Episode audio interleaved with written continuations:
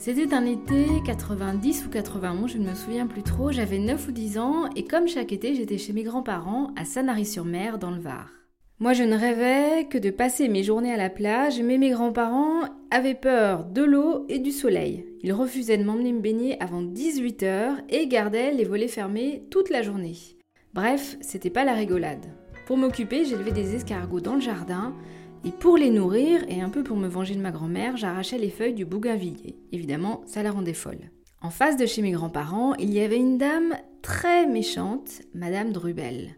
C'était la veuve d'un ancien policier et elle passait une bonne partie de la journée debout sur sa terrasse pour s'assurer que personne ne vienne se garer même une minute sur l'une de ses quatre places de parking. Un autre de ses loisirs était de laisser des pièces dans des pots à crayons pour voir si sa femme de ménage les volait pendant qu'elle était dans une autre pièce.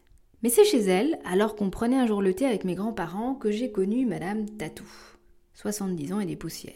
Je ne saurais vous dire si le coup de foudre fut immédiat, mais je sais qu'on s'est revus souvent et pendant des années. J'allais chez elle et j'y passais des heures. Elle me prêtait des livres, mais surtout elle me racontait sa vie qui, du haut de mes 9 ans, me paraissait passionnante. Parisienne de naissance et de cœur, elle s'était retrouvée coincée dans ce sud qu'elle abhorrait quand son ex-mari l'avait quittée.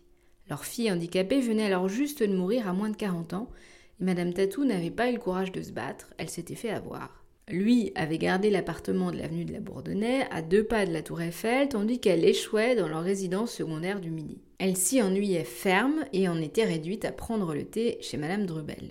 Mais le plus chouette avec Madame Tatou, c'est qu'en dépit de cette vie tragique, c'était une vraie bout en train.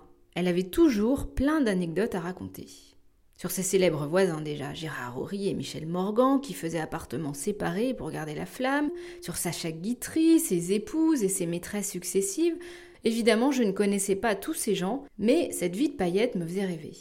Et puis elle me parlait d'un Paris qui n'existe plus, où une assistante de direction peut vivre dans le même immeuble que des stars de cinéma, elle me parlait aussi de son enfance très heureuse avec ses parents artisans.